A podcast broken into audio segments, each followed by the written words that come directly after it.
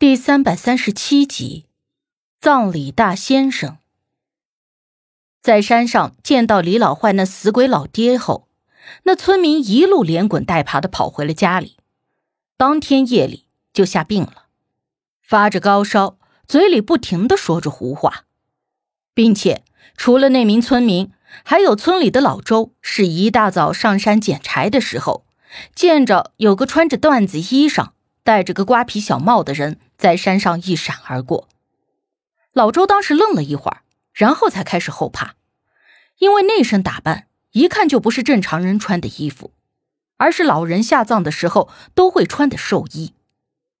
担心自己是一大早的上山惹了不干净的东西，老周那天连柴都没敢捡，仓皇着下了山，回了家，还在家门外一通烧纸念叨来着。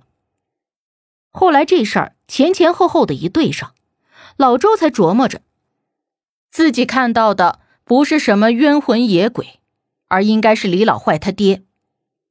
村长得知了这件事之后，就去求了大姑，大姑也担心真的是李老坏的死鬼老爹跑出来了，所以立刻就带着人上山去找，但是找了一天，并没有找到。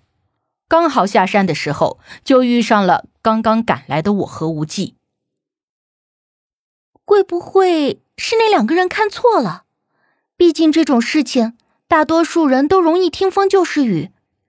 原本因为李老坏家坟塌了这件事情而紧张，所以看到点什么不对劲的，都会往那上头去想。我猜测着问大姑，大姑说：“到底是不是李老坏的爹？”谁也说不准。如今只是不怕一万，就怕万一。要是真的是那个玩意儿，那可是要霍霍死人的。所以怎么的也得查个清楚。我听明白了大姑话中的意思。其实谁也不确定这事儿到底是怎么一回事。可是就算是有万分之一的机会，也要小心的排查提防。以免当真的闹出了人命，那就为时已晚了。既然是这样，那明天我和无忌上山去找大姑。你最近身体也不大好，还是留在家里多休息。有什么事儿，我会给你打电话的。我看了一眼无忌，又说道：“大姑的目光询问无忌，见无忌点了点头，这才轻叹了一声：‘唉。’”那也好，有你们在呀，我就放心多了。大姑这人心善，常常诸事都是为着村民们着想。虽然这件事儿大姑办得成办不成的，对她没有半点好处，但她依旧把保护村民不受邪祟干扰而当做己任。眼见时间不早，简单洗漱之后，我跟大姑睡在一个屋里。无忌睡在原先他睡的那个房间里，关了灯，夜深人静的，身边就只有大姑轻缓的呼吸声。我也不知道为啥的，就想起了我们之前那一路上，无忌一直都是与我睡在一个房间里，但是我们一直都是各自睡各自的一半位置，无忌从来不会做出任何越轨的举动，所以他在我的身边，使我十分的安心。如今。突然，身边少了他的陪伴，心里竟然还有那么一点空落落的，却不知道无忌是不是跟我有着一样的心情呢？第二天一大早，天才刚亮，我就起来了。彼时，大姑和无忌却已经早早的做好了早饭。知道待会儿要去搜山，大姑一个劲儿的提醒叮嘱我，一定要紧跟着无忌，不能走远了。有什么事儿都不要逞强，看到事儿不对就赶紧跑之类的。我哭笑不得。大姑，您就别担心了，我们就是去山上转悠转悠看看而已。您紧张的好像我要上战场似的。大姑睨了我一眼。我这都是跟你说正经的，这件事可不能大意了。我知道。他是担心我，忙着连连点头应了。好了好了，我一定会谨遵您的教诲，紧紧的跟着无忌，寸步不离。您不放心我，还不放心无忌吗？大姑又笑着瞪了我一眼。我就是看有无忌在，不然你以为我会让你自己上山吗？我笑着吐了吐舌头，不再跟大姑掰扯。吃过了早饭，没多一会儿。就见村长大步流星的进了屋。大姑，咱们今天是不是还得上山？我都已经把人组织好了。村长进门就对大姑说道。大姑指了指我和无忌的方向。今天就让无忌和小申他俩去。我老了，身子骨也不利索，腿脚也不灵便了。一听说有无忌上山。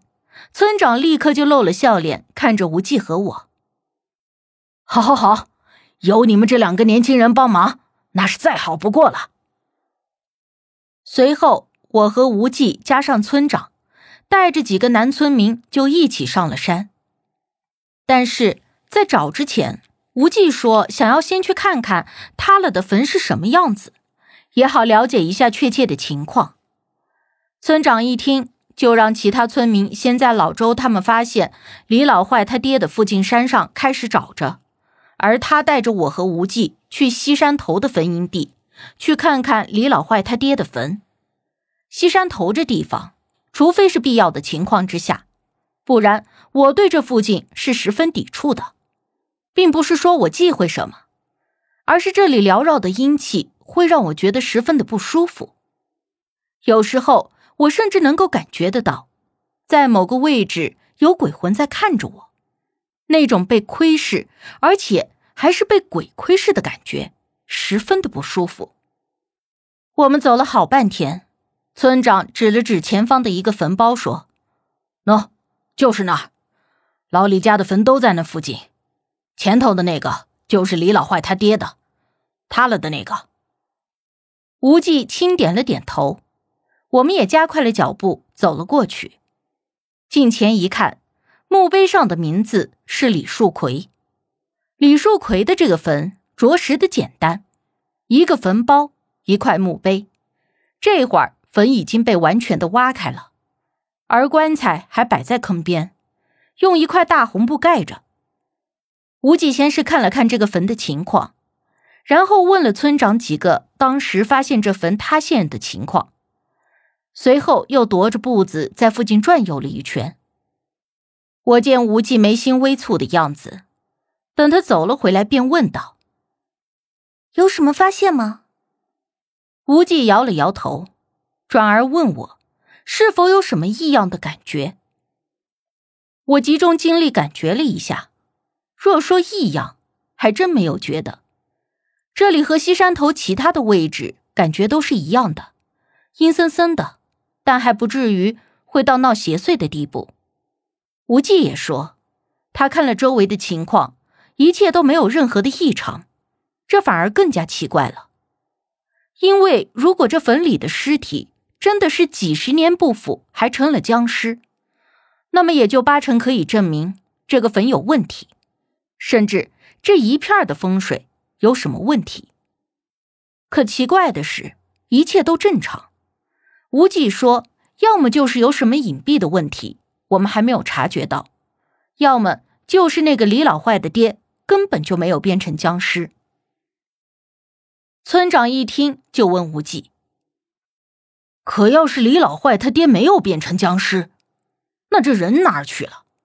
棺材里可都是空着的呀？”